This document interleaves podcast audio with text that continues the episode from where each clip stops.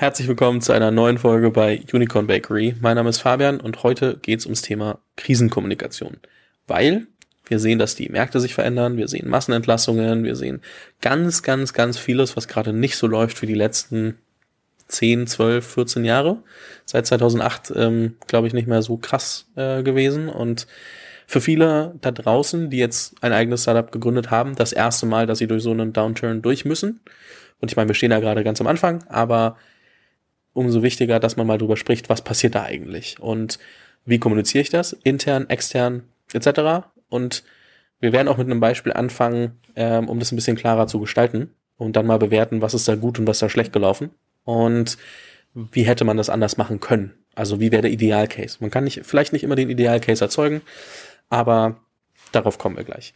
Eingeladen habe ich mir dazu wieder Boris Radke. Mit Boris hatte ich ja schon mal über Startup Communication äh, einmal eins quasi gesprochen und ähm, anhand des, der aktuellen Lage haben wir uns erstmal entschieden, doch über Krisenkommunikation zu sprechen. Einmal jetzt auf die aktuelle Krise und dann aber auch so, was sonst so passieren kann. Es kann ja auch innerhalb der Firma was passieren, wofür man angekreidet wird und äh, wie man damit dann umgeht. Da bringt Boris seine Erfahrungen aus Zalando, Omio, ähm, Auto 1 und ganz vielen Sachen mit. Ähm, ich habe es, glaube ich, beim letzten Mal schon gesagt. Boris hängt in sehr vielen Sachen drin, überrascht mich jedes Mal wieder, wo er eigentlich drin hängt und äh, dementsprechend, ja, freue ich mich, dass du hier bist. Ja, danke erstmal wieder für die Einladung, Fabian. Das Beispiel, über das wir sprechen, ist offensichtlich Gorillas. Gorillas hat 50 Prozent der operativen Belegschaft entlassen. Ähm, das bedeutet nicht die Fahrer, sondern 50 Prozent aus dem Headquarter, ähm, um ein paar Märkte einzustellen um ein paar Geschäftsbereiche auszudünnen und sich darauf zu fokussieren, auf die fünf Märkte, die, glaube ich, am besten funktionieren. Erfahren haben das viele blöderweise als erstes durchs Manager-Magazin, weil der Artikel online ging, bevor Gorillas das intern mitteilen konnte. Ich verlinke den Artikel auch nochmal, ist aber, glaube ich, ein Manager-Magazin Plus-Artikel. Das heißt, gegebenenfalls müsst ihr ein Probeabo machen, wenn ihr ihn euch angucken wollt. Aber ähm, nur, dass wir da der Richtigkeit halber alles verlinkt haben. So, wie kann es sein, dass ein Artikel online geht, bevor es die eigenen Mitarbeiter wissen? Also das sollte ja jetzt wahrscheinlich nicht der Normalfall sein. Also was, was kann da eigentlich alles schieflaufen, dass es so weit kommt? Ja, also erstmal vorab muss ich einmal kurz klar machen, dass ich natürlich auch auf der anderen Seite eben halt äh, Flink berate. So, also das heißt, da ist eine äh, Konkurrenzsituation und deswegen bin ich natürlich auf der einen Seite ein bisschen äh, befangen, aber ich versuche jetzt einfach mal es aus einer so bestmöglich neutralen Sicht einfach zu betrachten. Und ähm, ich kenne diese Situation ja selber ähm, aus, aus vielen, vielen Jahren und äh, ich kann einfach nur sagen, dass erstmal muss jedem bewusst sein, jede Krise ist anders. So. Und die, die Beweggründe, die in einem Unternehmen passieren können, wenn eben halt bestimmte Rahmenbedingungen sich verändern, wenn die gesamtwirtschaftliche Situation sich verändert, eines Unternehmens Unternehmens, dann werden teilweise die Prozesse intern sehr, sehr hektisch. Und wenn man nicht, wenn man merkt, dass ein Thema eben halt eine besondere Brisanz hat, dann muss man sehr, sehr schnell kommunizieren in der heutigen Zeit, weil da hat sich einfach die Welt extrem verändert in der Zeit von Social Media und der, des generellen Zugangs aller Mitarbeiter zu Medien, zu allen möglichen Plattformen ist das Risiko einfach enorm. So und ich glaube, diese dieses Bewusstsein erstmal zu haben, ähm, das ist halt etwas, was man teilweise in so einer Krise gar nicht mehr schafft, weil man sich so auf die Situation konzentriert, das eben halt richtig zu machen und man vielleicht damit rechnet, okay, vielleicht haben wir noch ein bisschen Zeit, wir müssen das Ganze noch ausarbeiten, vielleicht sind wir noch gar nicht final mit allen Stakeholdern abgestimmt, so, ne? Also, es kann genauso gut sein, dass man hier vielleicht so ein Thema auch nochmal einmal erst Aufsichtsrat oder an Bord äh, vorbeischieben muss, äh, bevor man es überhaupt erstmal kommunizieren kann. Also, es gibt ganz viele Kausalitäten, die da drum hängen, die so ein Thema enorm komplex machen. Und deswegen ist es eben halt so entscheidend, dass wenn man merkt, hier geht es jetzt um einen größeren Change-Prozess, der jetzt ansteht, ob das jetzt eben halt die äh, Entlassungen sind, ob das Schließungen von Standorten, von Märkten, ähm, Produktschließungen und so weiter sind, ähm, dann ist die erste Regel einfach erstmal, ich muss es schaffen, dass nur ein ganz, ganz kleiner Teil der Menschen darüber Bescheid weiß. Und dieser Teil muss extrem klein sein. Also ich habe Fälle gehabt, wo es dann wirklich im Endeffekt dann so vier, fünf Leute sind, auch wenn das ganze Thema mehrere Wochen geht. Aber wirklich der Kreis der Einbe Eingeweihten wirklich gerade mal an einer Hand abzuzählen ist. Also ich glaube, was ich noch einmal kurz klarstellen muss, wir bewerten nicht die Maßnahmen, Also die Maßnahmen können richtig oder falsch sein, so das wird sich im Laufe der, der Monate und, und Jahre zeigen, sondern wir, wir gehen nur mal darauf ein, anhand des Beispiels, weil es einfach unglücklich gelaufen ist, was hätte besser laufen können, wie geht man eigentlich so eine Krise an, dass man auch ein handfestes Beispiel hat. Es geht nicht darum, Gorilla schlecht zu reden, so und wir werden trotzdem nachher kurz auch über Flink sprechen, weil über Flink, wenn man das mal googelt, findet man gerade aktuell gar nichts und auch die letzten Wochen und Monate und Gorillas war immer das Beispiel, wo du oft unglückliche Kommunikation gesehen hast. Es ist rausgekommen, wenn äh, der Runway zu kurz war oder kürzer wurde, das hat sich sehr schnell rumgesprochen, ähm, dass jemand im Fundraising ist, dass ähm, irgendwelche Runden geplatzt sind, dass äh, es, es wurden interne Mails geleakt, wie zum Beispiel die, wo dann irgendwann drin stand, too big to fail und es sind so Sachen, die einfach dann trotzdem ein bisschen unglücklich laufen in der Kommunikation. Deswegen ist es ein Beispiel, was man rauspicken kann und vielleicht auch sollte.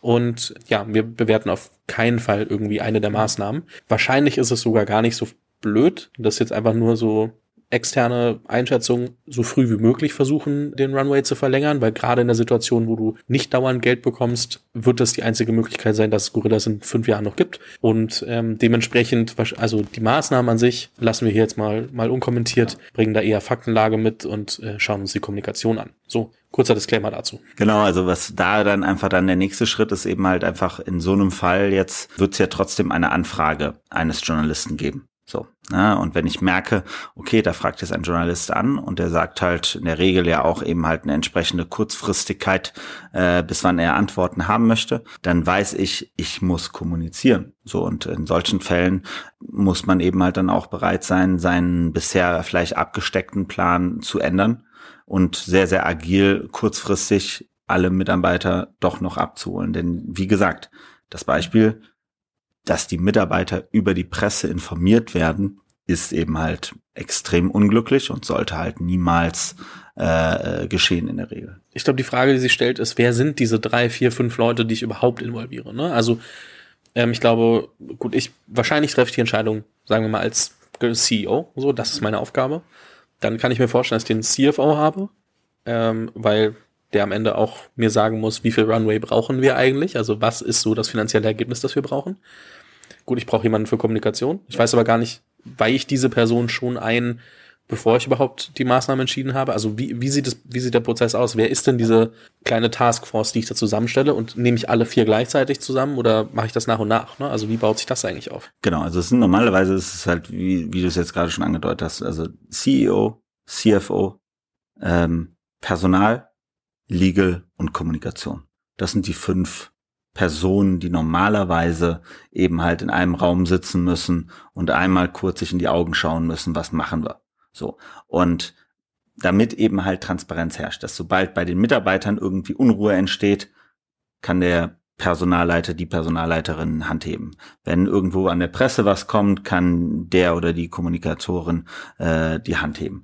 Genauso eben halt auf der Finanzseite, wenn irgend halt äh, sich bestimmte Rahmenbedingungen nochmal verändern, eben halt kann das eben halt auf der äh, Finanzseite eben halt auch nochmal äh, entsprechend einwirken. So, damit man diesen initialen Plan, diesen diesen sozusagen rohen Plan, was wollen wir hier überhaupt machen und welche Konsequenz hat das und welche und wie sieht auch eine, eine Kaskade aus, um das in die Organisation zu bringen, dann eben halt am besten aus, weil, wie gesagt, ne, das muss einem eben halt auch sein, äh, klar sein. Wenn ich eben halt weiß, das Ganze ist noch nicht abgestimmt, das Ganze ist noch nicht äh, so weit durch, dann besteht ja eben halt auch genauso kredibel die Möglichkeit äh, der Presse zu sagen, sorry, das könnt ihr jetzt schreiben, aber ganz ehrlich, ähm, das ist aktuell noch nicht ansatzweise abgestimmt. So, ähm, das kann sich noch in alle Richtungen verändern und ähm, den Stress möchte, möchte sich ein Journalist eigentlich nicht geben, wenn sein eigener Artikel oder seine äh, ihr, ihr Artikel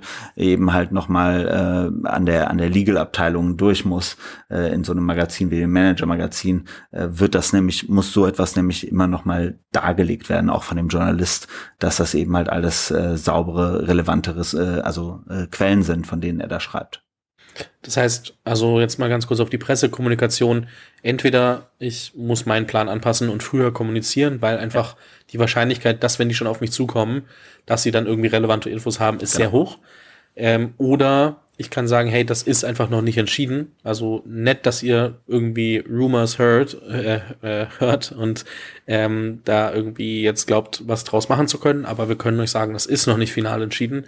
Ähm, dann das vielleicht auch noch mal so einen kleinen Pushback zu geben ja. und ähm, darauf sich zu verlassen, dass dann der Journalist im, im besten Sinne seine Arbeit entscheidet, oder? Ja, also du musst natürlich immer, wie gesagt, man muss immer halt diese verschiedenen Stakeholder, die man jetzt hier an einem Tisch hat, die müssen sich ihrer Situation entsprechend bewusst sein und ihren, ihren Spielraum kennen. Also als Kommunikator ähm, weiß ich, ähm, kann ich mit dem Journalisten kurz telefonieren, ihm klar machen, hey, weißt du was, ganz ehrlich, kann sein, dass das passiert, aber kann auch sein, dass nicht du bist der, vielleicht der Einzige, der da bisher eine Anfrage geliefert hat. Ähm, also du musst dir auch keine Sorgen machen, dass da irgendjemand anders dazwischen will. Ich werde dir, ich kann dir auch, also wenn ich eben halt ein Vertrauensverhältnis zu dem Journalisten aufgebaut habe, dann kann ich ihm auch sagen, hey, weißt was, ne, wir werden das im Vorfeld, sobald ich da was habe, sage ich dir das dann auch und dann kriegst du dein Exclusive, aber gib uns die Möglichkeit, entsprechend intern fair zu sein zu unseren Mitarbeitern. So diese Form von Kommunikation, die geht. Also mhm. die kann, also das kann ich garantieren, das kann man mit allen normalen Medien der Welt so besprechen. So, ähm, das ist auch immer ein ganz, ein ganz schwieriger ähm, äh, so, so, so, so, so auf, auf das Messer schneide immer so, ne, diese Diskussion. Ähm, und das erfordert unheimlich viel Vertrauen, was man sich eben halt vorher erarbeitet haben muss. Aber da kommen wir dann eigentlich aus meiner Sicht dann immer zu diesem Punkt zurück, dass man eben halt in der guten Zeit, in der Zeit, wo es keine Krise gibt, sich eben halt das Vertrauensverhältnis mit den Journalisten eben halt entsprechend aufbauen muss. Genauso wie mit den Mitarbeitern. Ne? Also wenn ich weiß als Mitarbeiter, ich kann mich darauf verlassen, das Unternehmen wird mir das früh genug sagen, wenn es feststeht. So. Und wenn da Journalisten irgendwas schreiben und irgendwelche Gerüchte in die Welt setzen, dann weiß ich, das kann nicht stimmen, weil ich weiß, meine Firma wird mit mir offen kommunizieren. So. Das sind eben halt die Fakten oder genauso eben halt auch mit den Investoren. Geht, ist genau die gleiche Situation. Ne? Wenn, wenn die eben halt merken, okay, da passiert irgendetwas, ich habe aber noch nicht das Vertrauen zu dem, zu dem Management-Team aufgebaut, dann ist es was anderes, als wenn ich weiß, ey, die werden es, also ich werde es von denen als erstes erfahren.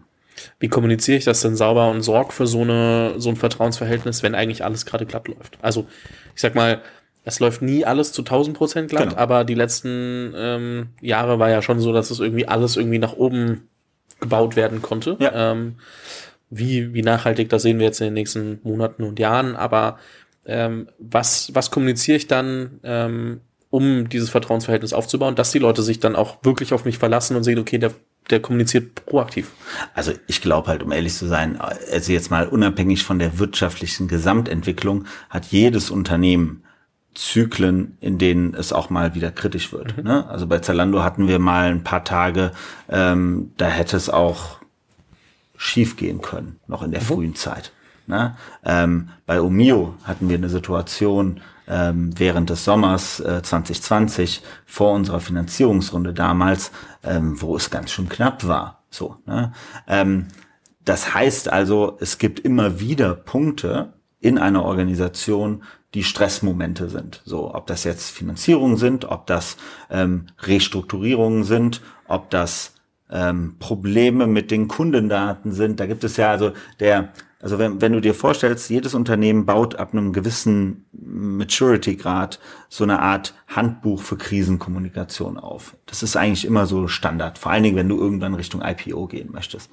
Da fängst du an, so die großen klassischen Krisen eines Unternehmens mal zu definieren und mal so einfach nur erste Anleitungen zu geben, wie, wie reagiere ich da drauf.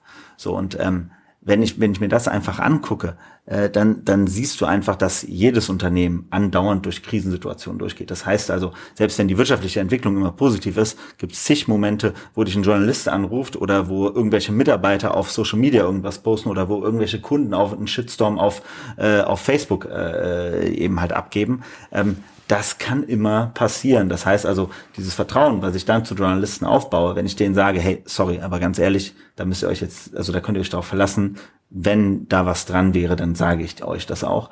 Das ist eben halt die Aufgabe eines guten Kommunikators, würde ich mal behaupten. Und das ist halt so das, aber das ist halt eben halt auch, wie du schon sagst, ne, das ist nichts, was man von Anfang an hat, sondern das muss man sich erarbeiten. Ich glaube, das ist auch was, was du gerade sagst was sehr gut zeigt, dass wenn ich dann als Gründer irgendwann jemanden mit reinnehme für die Kommunikation, dass ich dieser Person auch zu 100 Prozent vertrauen muss und die Person sehr eng mit mir arbeiten sollte, um solche Themen überhaupt abstimmen zu können, dass ich, dass dieser Kommunikator oder die Kommunikatorin dann auch wirklich äh, mit den Journalisten offen sprechen kann. Ne? Also das heißt, ähm, ich glaube auch für jeden, der jetzt zuhört, man muss sich schon gut überlegen, wen setzt man in die Rolle, wem, wem vertraue ich und ähm, wer, wer kann mir da wirklich dann, dann helfen und, und das gut einschätzen. Ja, das eine ist dann, glaube ich, Skill und das andere ist wirklich diese ja. Vertrauensbasis. Ja, ich sage immer so, das ist immer so, äh, ich sag jedem Gründer, mit dem ich arbeite oder jeder Gründerin, mit der ich arbeite, immer äh, ganz klar, ähm, du musst mir vertrauen und du musst auch akzeptieren, dass ich Sachen im Hintergrund mache, die willst du nie wissen, dass ich sie mache. So, weil das ist Teil der Kommunikation eben halt. Ich muss ähm, mein äh, Netzwerk äh, eben halt äh, so aufbauen und so sicherstellen, dass ich das Maximale für den Unternehmenserfolg herhol raushole. So und ähm, ich glaube, äh, jeder Gründer oder jede Gründerin äh, würde manchmal äh, Panikattacken bekommen über das, was ich in manchen Situationen erzählen muss, um eben halt auch mir das Vertrauen von Journalisten, von Politikern, ähm, von Mitarbeitern äh, zu holen ähm, damit eben halt auf Dauer eben halt das Richtige passieren kann. Ja. Okay, das heißt äh, dann auch Dinge, die vielleicht doch ein bisschen sensibler sind aus der Firma, dann irgendwie doch mit Leuten zu diskutieren, um das Bild sauber zu zeichnen und nicht irgendwie falsche Fährten zu legen und dann irgendwie, ähm, dass das alles irgendwann implodiert und in sich zusammenbricht. Ja, absolut. Also äh, in jedem Unternehmen gibt es irgendwann eine Art von Gruppe von Mitarbeitern, die so eine Art Vertrauensgruppe äh, sind, ob das ein Betriebsrat ist, ob das eine andere Art von, von Gemeinschaft ist, die sich in Startups auch in der Regel ja früh gründen. Ähm, zu diesen äh, Gruppen äh, muss der Kommunikator oder die Kommunikatorin immer einen sehr engen Draht aufbauen. Und da redet man sehr, sehr offen. So, dass man, also über Sachen, die man vielleicht mit keinem anderen so besprechen würde. Es gibt ja da, glaube ich, dann auch, gerade jetzt, wenn man mit, mit Journalisten spricht, wahrscheinlich auch verschiedene Ebenen. Ne? Also du kannst mhm. wahrscheinlich über viele sprechen und sagen, hey, das darf gedruckt werden, das nicht. Also ich glaube, wirklich ernstzunehmender Journalist, eine ernstzunehmende Journalistin weiß da auch, wie das dann im Gespräch einzuordnen ist, beziehungsweise man sagt ja dann doch meistens dazu, so darf ich das verwenden, darf ich das nicht. Ähm, ich glaube, das ist das zeigt dann auch, mit wem will man eigentlich auf journalistischer Seite arbeiten und mit, mit wem auch nicht. Ne? Also man sortiert wahrscheinlich da auch aus, wenn man mal einen Fehlgriff gemacht hat. Also die haben dann ja. wahrscheinlich auch ihren Ruf weg in der, in der Szene und dann kann man, glaube ich, mit, mit guten Erfahrungswerten auch sagen, hey, mit denen sprechen wir, mit denen sprechen wir nicht. Aber ich sage ja immer so, dass es am Ende sind Journalisten ähm, für uns auch als Startup-Szene ein unfassbar wichtiges Korrektiv. So, ähm, weil sie dazu dadurch äh, dazu führen, dass wir einfach ähm, uns ganz oft äh, äh, den Spiegel äh, vors Gesicht halten müssen in Situationen, wo wir am liebsten nur über ähm, Champagner sprechen sozusagen für alle äh, und Party, Party, Party, weil alles so geil ist. So, ne? Ähm, und äh, diese Rolle der Journalisten ist halt ähm, unerlässlich und die wird auch nicht weniger. So und man muss sich immer dann, also das versuche ich auch immer allen äh, Stakeholdern in, in dem Unternehmen, dann in der Regel genauso auch äh, Investoren immer wieder klar zu machen. Ähm, Journalisten, das Leben eines Journalisten ist nicht einfacher geworden in den letzten 20 Jahren. Wenn man sich anguckt, wie äh, rudimentär die meisten Redaktionen mittlerweile unterwegs sind, wie die Journalisten meistens nur noch bezahlt werden für Klicks ähm, etc. Ähm, dann muss man sich auch darauf, also das ist halt ein Spiel, das darauf lassen wir uns als Unternehmen ja genauso ein. So, wir wollen das ja zu einem sehr großen Teil und dann müssen wir auch mit den Konsequenzen teilweise also leben äh, und damit auch umgehen. Also ich habe das damals in meiner Zalando-Zeit äh, war das äh, ein absolut bestes Beispiel und ich sehe da absolute bei, also äh, sehr starke Ähnlichkeiten jetzt aktuell zu der Gorilla-Situation. Ne? Man ist als Brand draußen man hat eine, eine Brand aufgebaut, die für Journalisten so attraktiv ist, weil jeder, jeder Artikel, wo ich Zalando in die Headline reinschreibe, oder eben halt jetzt wahrscheinlich Gorillas, damals bei Zalando war das so, der hat im Schnitt fünf bis zehnmal mehr konvertiert zur Leserschaft, als wenn ich da Otto reingeschrieben hätte oder About You kannte man zu dem Zeitpunkt ja noch gar nicht. Ne?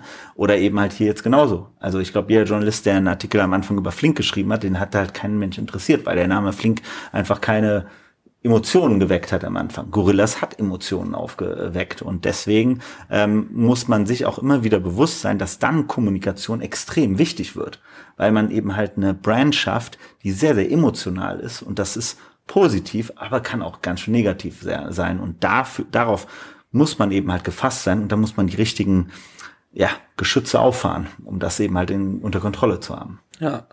Lass uns noch mal kurz bei Gorillas bleiben. Ähm, was hätte ich denn jetzt gemacht? Also als als als äh, CEO, als ähm, ja, äh, kommunikationsverantwortliche Person bei Gorillas, was hätte ich denn machen sollen und, und wie hätte ich das sauber aufgelöst, wenn ich mitbekomme, okay, Manager Magazin ähm, schreibt da schon was zu und fragt nach, ähm, wie wäre ich, wie hätte ich das am besten umgangen? Also nicht umgangen, sondern sauber gelöst oder besser gelöst. Ob das Final sauber geht, weiß ich nicht, aber also ich kann nie die Rolle von äh, Gorilla, also die Rolle von Gorillas kann ich nicht einschätzen, aber ich kann nur sagen, wie ich gehandelt hätte, wenn es äh, äh wenn es in meinem Unternehmen passiert wäre. Und in meinem Unternehmen hätte ich äh, hätte ich sichergestellt, dass der Journalist äh, hier in dem Fall beim Manager Magazin ähm, gewusst hätte, okay, alles klar, ähm, die kommunizieren das morgen um neun Uhr ähm, an die gesamte Belegschaft ähm, und äh, um 9.10 Uhr darf ich den Artikel live schalten. Vor allen anderen. Dann habe ich meinen Exclusive,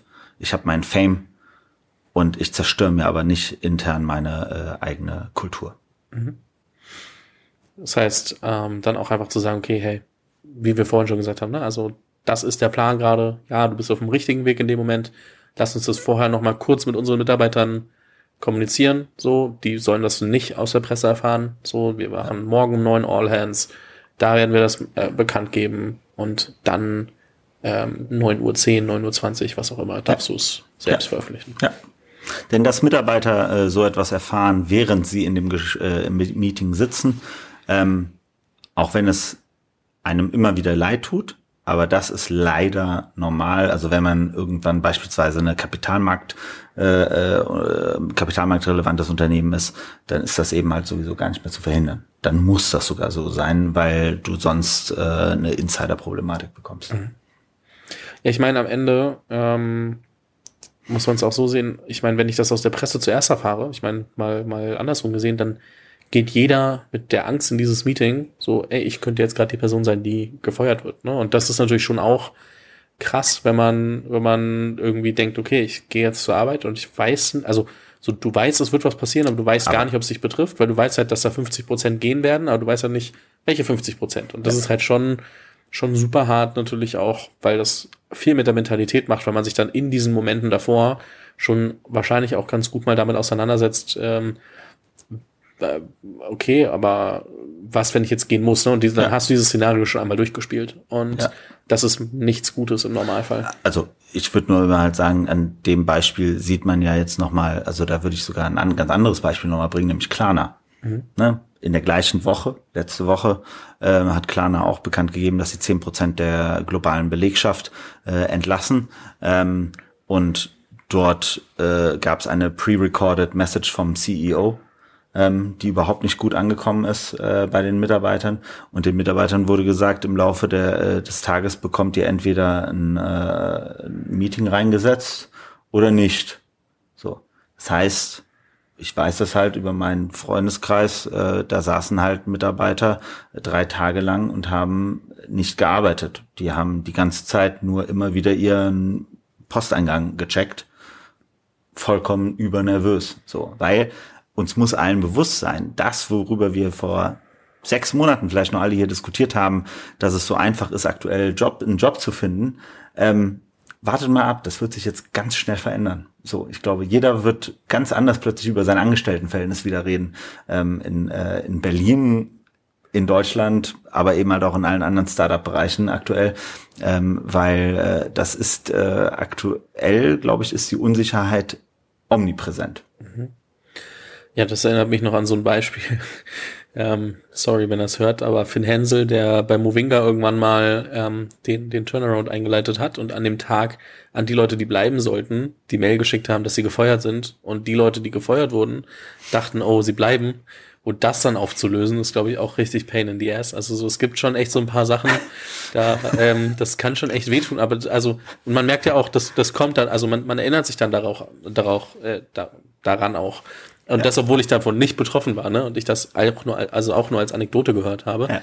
Ähm, ja, sorry, Finn, aber das sind so Sachen, da muss man schon echt aufpassen, ne? Das, ja. da ist halt jedes Mal irgendwie falscher Verteiler, falsche Formulierung etc. Das fliegt dir halt alles um die Ohren. Da merkt man halt wirklich, wie wichtig Kommunikation in diesem Moment eigentlich auch ist.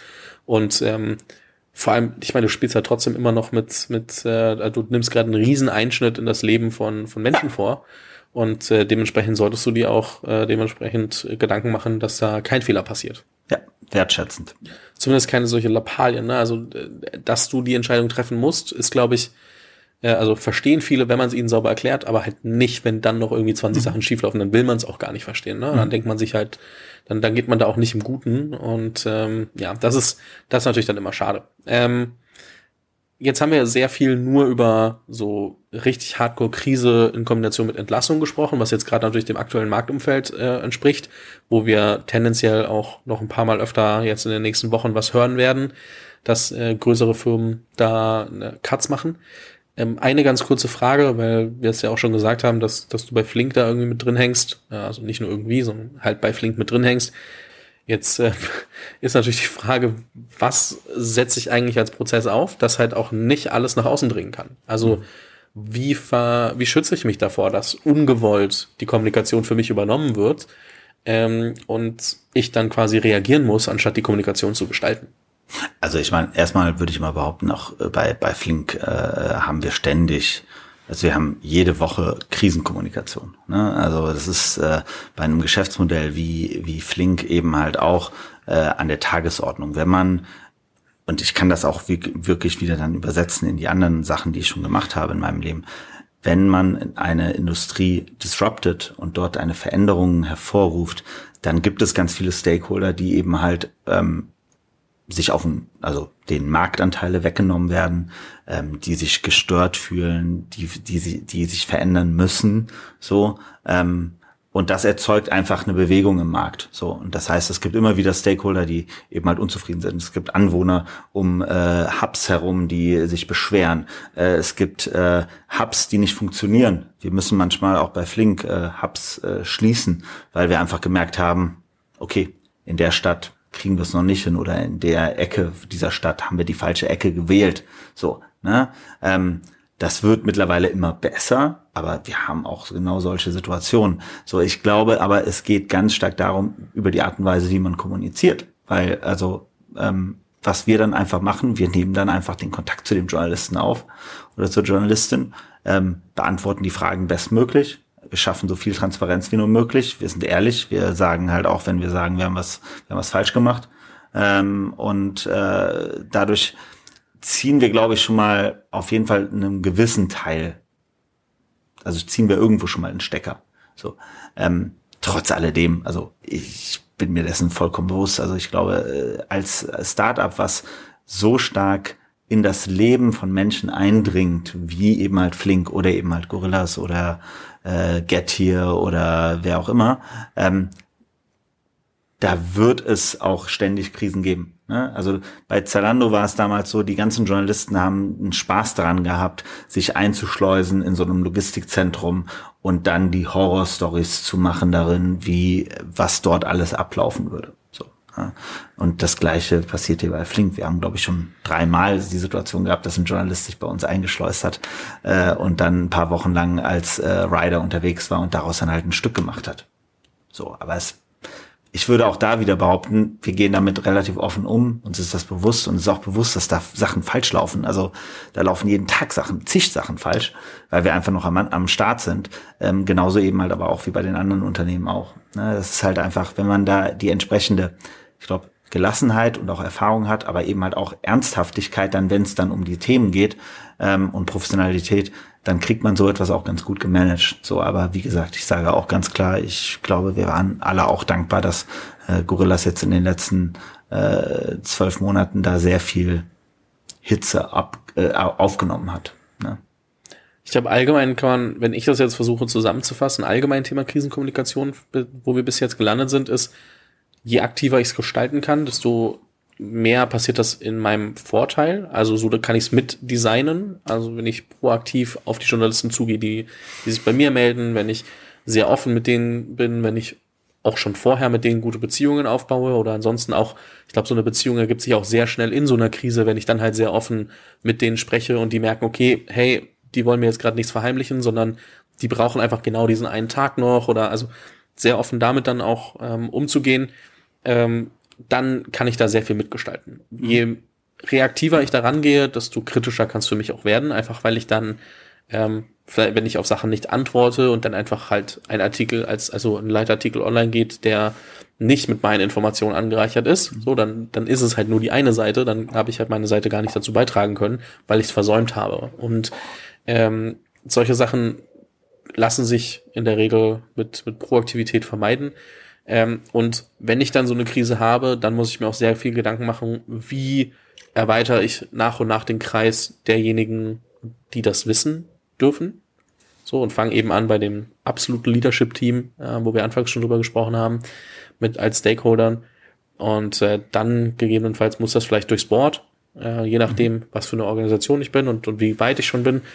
Und ähm, bevor das nicht ist, kann ich es vielleicht auch den Mitarbeitenden gar nicht erzählen, aber die muss ich auch mitnehmen, bevor im besten Fall die Presse halt davon Wind bekommt.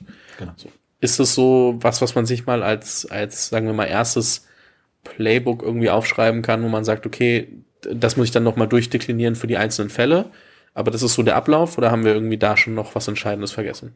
Ja, also es geht halt, glaube ich, darum, so diese, diese klassischen Leadership Principles eines äh, CEO oder einer CEO sind halt einfach enorm entscheidend, ne? dass du eben halt idealerweise in der guten Zeit schon den Leuten klar machst, dass sich Sachen auch wieder verändern können. So, dass dass man auf der einen Seite sich freut, optimistisch ist, an eine gemeinsame Mission glaubt, aber eben halt auf der anderen Seite eben halt auch immer realistisch bleibt und immer wieder sagt, so nach dem Motto, hey, ne, also wenn man beispielsweise noch nicht profitabel ist. So, ich meine, das ist ja, am Ende ist das ja, hört sich immer so doof an, aber das ist ja der entscheidende Punkt bei einem Startup. Ne? In dem Moment, wo ein Startup profitabel ist, können einem die meisten Investoren gar nicht mehr so viel. Ähm, und damit ist auch der Druck aus dem Markt in der Regel raus. Aber in dem Moment, wo ich eben halt noch enorme Verluste mache, in dem Moment, wo ich darauf angewiesen bin, dass Investoren alle paar Monate oder alle paar Jahre wieder Geld zuschießen, so muss ich halt äh, denen klar machen, dass ich in, auch in einer schwierigen Situation bereit bin, die schwierigen Entscheidungen zu treffen und nicht sage, oh nee, das äh, kann ich meinen Mitarbeitern jetzt nicht zumuten. So. Oder eben halt, das kann ich meinen Kunden nicht zumuten, wie auch immer. So. Also ich glaube, das ist halt einfach so, so schon mal ganz entscheidend. Ähm, und ja, also. Ich glaube, eine Sache, die jetzt gerade oft rumgeht, ähm, auch in Anbetracht der Situation, sind ähm, interne Memos, sage ich jetzt mal. Ähm, also so kurz Statements, so was, die, was der aktuelle Markt mit sich bringt, was dann für einen Umschwung herrschen kann, etc. Und ich habe das Gefühl, dass viele das auch vielleicht so einen Tick überstürzt machen. Also einfach mal, okay, andere machen Memo, ich mache jetzt auch eins. Und worauf achte ich denn, wenn ich intern auf sowas hinweise? Also sage, hey, also und es kann ja sein, dass ich jetzt noch nicht weiß, dass ich Leute entlassen muss, weil sich der Markt noch weiter dreht und das ist in zwei Monaten anders oder in zwei Wochen anders. Wie bringe ich denn die nötige ja, Inhaltsdichte, ohne mich vielleicht aber auch ähm, in eine Richtung zu äußern, die ich dann komplett revidieren muss in zwei Wochen. Beziehungsweise sollte ich mich in die Richtung äußern und ist es okay, mich dann zu revidieren? Also das ist ja für viele, glaube ich, Neuland. Also weil, wie gesagt, so Hardcore-Krise ist einfach schwer, ähm, haben viele noch nicht erlebt. Wie mache ich das? Also jetzt lass uns mal, lass uns mal wirklich so ein so bisschen, ich sag mal, Hilfestellung geben, mhm. wie man das dann formuliert, dass ich präzise genug bin, aber trotzdem nicht vielleicht komplett falsche Hoffnungen mache. Ich meine, da würde ich jetzt einfach mal das Beispiel jetzt mit Omio nehmen. Mhm. Ne? Also bei Omio sind wir jetzt ja so, dass wir vor mehr, etwas mehr als zwei Jahren in der schlimmsten Krise des Unternehmens waren. Ne? Innerhalb von drei, vier Tagen 99 Prozent des Umsatzes weggebrochen, gesamte Geschäftsmodell in Frage, ähm, genau zu einer Zeitpunkt, wo wir eigentlich gerade in, in Fundraise reingehen wollten. Das heißt, klar war, wir haben nicht besonders viel Cash auf der Seite. So, also wirklich, da kam so Perfect Storm, alles auf uns zu. Ne? Ähm, und jetzt, zwei Jahre später, haben wir jetzt letzte Woche unser All Hands gemacht und ähm, wir haben gerade Rekordzahlen. Wir stellen mehr Leute ein als je zuvor. Wir, uns geht's super gut aktuell. Wir haben super Investoren. Ähm, Und ich habe lange mit Naren gesprochen, also unserem CEO, wie kommunizieren wir das jetzt? So, wie schaffen wir auf der einen Seite jetzt unseren Leuten zu sagen, so nach dem Motto, geil, ihr seid die ganze Zeit dabei geblieben, so, und jetzt könnt ihr euch auch freuen. Während auf der anderen Seite gerade in allen unseren privaten Umfeldern Leute plötzlich Angst bekommen um ihren Job, äh, eine Situation ist, die wirtschaftlich unvorhersehbar ist, etc. So und ähm, das heißt also, äh, was was muss ich machen? Also ich muss in so einer Situation, ähm, wie ich es eben auch schon so grob umrissen habe, ich muss optimistisch bleiben. Ich muss den Leuten sagen, so nach dem Motto, wir arbeiten hier gemeinsam auf dieses Ziel zu. Das ist, da wollen wir hin. So und unter den jetzigen Voraussetzungen bewegen wir uns in diese richtige Richtung. Aber, und das ist dieser Realismus, der muss dann auch kommen, so nach dem Motto, wir sind noch lange nicht über den Berg. Ne? Ähm, es können immer noch Sachen passieren, aber jetzt ist erstmal der Moment, wo wir zufrieden sein können. Es ist großartig, wo wir jetzt gerade stehen. Ähm, wir schaffen die richtigen Themen, wir gehen an die richtigen Sachen ran. Aber uns muss eben halt auch bewusst sein, wenn sich das Konsumklima draußen eben halt noch großartig verändert, eben halt, dann werden wir uns auch wieder anpassen müssen. Aber wir haben aufgrund der letzten zwei Jahre, aufgrund der Erfahrung mit dieser ersten gigantischen Krise so viel Resilienz jetzt aufgebaut, dass wir vor dieser, vor diesem Berg, vor dem wir da stehen, jetzt gar nicht so viel Angst haben, sondern wir können jetzt eigentlich relativ, wir haben eigentlich ein relativ gutes internes Playbook, was müssen wir machen, damit unsere Mitarbeiter zu, sich sicher fühlen, zufrieden sind und wir auf der anderen Seite eben halt auch weiterhin am Produkt arbeiten. Und ähm, ich glaube, das ist halt so, so diesen, diesen schmalen Grad. Ich würde halt, also was, was, was, was jetzt eben halt Gift ist, ist jegliche Form von Arroganz, jegliche Form von Schadenfreude, jegliche Form von ähm, äh, Zukunftsvorhersagen. So, da sollte man sich komplett rauslassen, sondern eben halt nur sagen, ich rede über das Hier und Jetzt und die Möglichkeiten, die wir haben, aber eben halt dann eben halt das, das Window of Opportunity gerne, aber eben halt auch das eben halt die, den Realismus einzuführen, ein, einzufordern von allen Leuten. Mhm. Ist, glaube ich, super schwer, ne? Also gerade wenn man noch keine Ahnung hat, wie, ja. wie Krisen funktionieren. Vor allem, weil wir halt die Mittel, die man gegen eine Krise verwenden kann, halt äh, in der Corona-Zeit schon gut ausgeschöpft haben. Also ist diesmal nochmal, also ist nicht eine Krise, die einfach so einfach zurückgefedert werden kann, weil man einfach Geld in den Markt pumpt, weil das diesmal ja einfach deutlich unwahrscheinlicher ist, dass es passieren kann oder passieren wird. Ähm, deswegen, das wird schon nochmal sehr spannend. Ähm, ich glaube. Aber, also würde ich ganz klar sagen zu, also da kann ich jetzt schon mal sagen, ich habe alle die, die zwei großen Krisen in meinem Berufsleben jetzt schon miterlebt. Also ich wollte damals, äh, 2000 war ich dran, ein Startup in, äh, in, äh, in Aachen auf der einen Seite zu gründen und eben halt, wir waren schon dabei, eine Filiale in San Francisco äh, zu, zu, äh, zu eröffnen. Wir hatten uns schon Büros angeguckt mit allem drum und dran. Gab es dort einen äh, kurzfristigen Schicksalsschlag und äh, der, der Plan musste um sechs Monate verschoben werden. Genau in den sechs Monaten ist die Blase damals geplatzt und alles in, äh, im Silicon Valley ist damals erstmal zusammengebrochen. So, ähm, das habe ich damals schon erlebt. Das war der absolute Wahnsinn. So und ähm, dann die Finanzkrise 2008, 2009, die Konsequenzen, die damals äh, ähm, wiederum entstanden sind. Meine große Erfahrung ist ja immer, dass genau in der Zeit eigentlich in der Regel die geilsten Unternehmen gegründet werden. So, weil ähm, uns allen muss bewusst sein, dass diese Krisen brutal sind und für uns alle Einschnitte bedeuten, aber eben halt auf der anderen Seite eben halt auch wieder die Möglichkeit bieten, Unternehmen zu gründen, die sehr viel realistischer anfangen, die mit sehr viel weniger Geld auskommen müssen, um erfolgreich zu werden. Und ich meine, Zalando ist äh, einen Monat nach dem äh, Kollaps von, von Lehman Brothers gegründet worden. Ne? Oder ist kurz vorher gegründet worden, aber online gegangen, einen Monat nach Lehman Brothers. Und ich glaube, das ist halt immer so ein bestes Beispiel dafür, eben halt, was eben halt dann auch dazu geführt hat, dass wir eben halt in den ersten Jahren eben halt keine exzessiven äh, Partys äh, gefeiert haben, sondern eben halt Pizza und Bier, äh, das das Novum war und das Coolste war. So.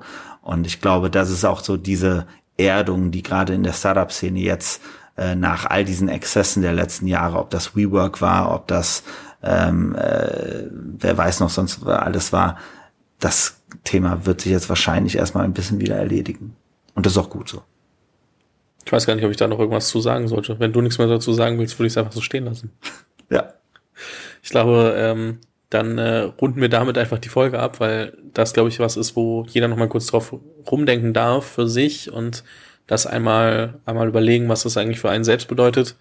Und ähm, bin mir sicher, dass wir uns in dem Podcast auf jeden Fall nochmal wieder hören. Aber für heute machen wir einen Haken hinter das Thema Krisenkommunikation. Und ähm, ja, wenn es Fragen gibt, schreibt mir oder Boris einfach und dann ähm, bin ich sehr gespannt, wie wir da alle durchkommen. Danke dir. Danke, Fabian. Vielen Dank fürs Zuhören. Falls dir diese Folge gefallen hat, dann musst du auf jeden Fall mal den Unicorn Bakery WhatsApp Newsletter auschecken. Dort bekommst du ein bis zweimal die Woche von mir äh, entweder eine persönliche Sprachnotiz oder eine Content-Empfehlung, Blogpost, Video etc. für Dinge, die du als Gründer unbedingt wissen, lesen, hören musst. Am einfachsten ist es, du klickst auf den Link in der Beschreibung und meldest dich an. Ansonsten kannst du auch auf jungthemapodcast.com slash newsletter gehen.